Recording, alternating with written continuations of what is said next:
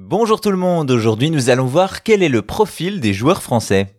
Vous le savez, le jeu vidéo est extrêmement populaire partout dans le monde et la France est loin d'y faire exception. Ainsi, le CEL, le syndicat des éditeurs de logiciels de loisirs qui promeut et défend le jeu vidéo et les joueurs, publie régulièrement un bilan du marché français. Une étude qui permet de découvrir le profil des joueurs sur l'année 2022. Tout d'abord, on constate que la France aime jouer. 7 Français sur 10 jouent au moins une fois dans l'année, alors que 53% jouent au moins une fois par semaine. Parmi eux, l'âge moyen est de 38 ans et on pourrait tout aussi bien parler de joueuses puisque 47% sont des femmes, une parité quasi parfaite qui montre à quel point le jeu vidéo a fait du chemin. Des joueurs français qui jouent très souvent, environ la moitié d'entre eux jouent tous les jours. Évidemment, les jeunes sont plus largement touchés avec plus de 90% des 10-24 ans qui jouent régulièrement. A l'inverse, une statistique intéressante concerne les seniors puisque tout de même 41% des plus de 65 ans sont des joueurs. Également, les joueurs français ne se contentent pas d'un seul support de jeu et jouent en moyenne sur deux différents. Justement, parlons des plateformes. En première position, ça n'étonnera personne, c'est sur mobile que la France joue le plus, puis ce sont les consoles et les PC qui ont les faveurs des joueurs.